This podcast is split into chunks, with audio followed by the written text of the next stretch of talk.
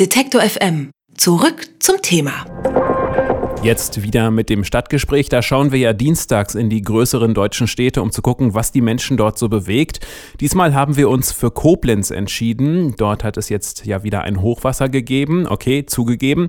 Zu dem gleichen Thema hätten wir auch mit Halle an der Saale, mit Passau oder auch mit Regensburg sprechen können. Aber Koblenz ist insofern besonders interessant, weil da mit Rhein und Mosel gleich zwei große deutsche Flüsse zusammenfließen und außerdem soll in Koblenz in diesem Jahr die Bundesgartenschau stattfinden und das Burgergelände ist vom Hochwasser auch etwas betroffen. Mehr über all das kann uns jetzt der Redaktionsleiter der Rheinzeitung in Koblenz sagen, nämlich Edgar Konrad. Guten Tag.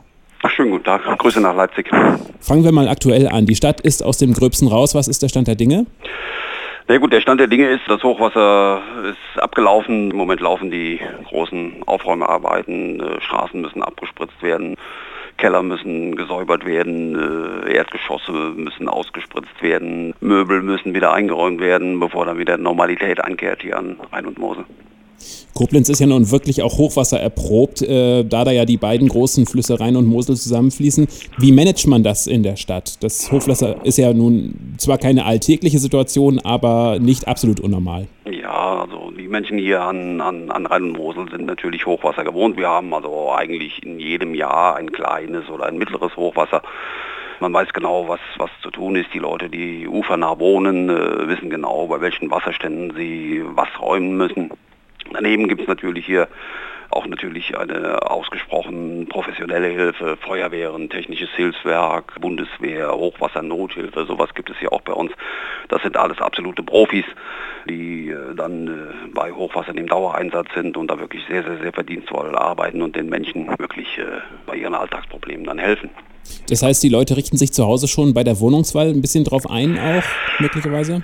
Es gibt eine Reihe von Menschen, die äh, die Flüsse lieben und äh, ich gehöre auch dazu, aber ich habe damals vor vielen Jahren, als ich äh, mich entschlossen habe, ein Haus zu bauen, habe ich darauf geachtet, dass in mein Haus kein Hochwasser reinlaufen kann und ich habe auch einen Berg gebaut.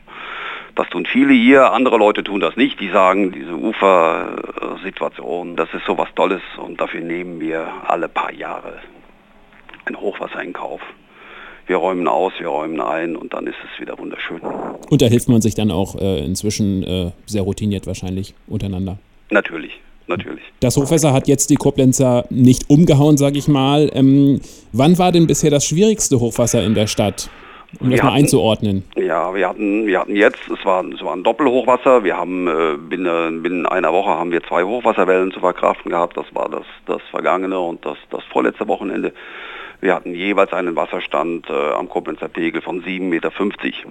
Wir hatten 1993, das war das letzte wirklich richtig schwere Hochwasser, ein Rekordhochwasser, wie wir hier äh, an Rhein und Mosel sagen. Damals hatten wir einen Pegelstand von 9,50 Meter.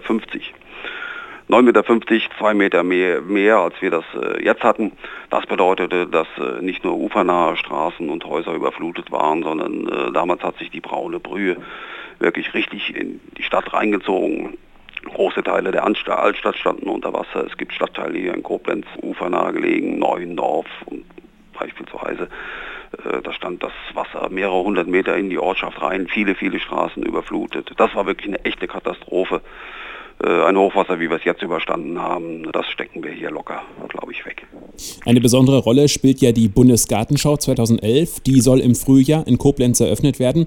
Und das Gelände ist auch ein bisschen betroffen. Was ist da der Stand? Ja, also die Buga wird am 15. April eröffnet und die Macher versichern glaubhaft, das wird auch passieren.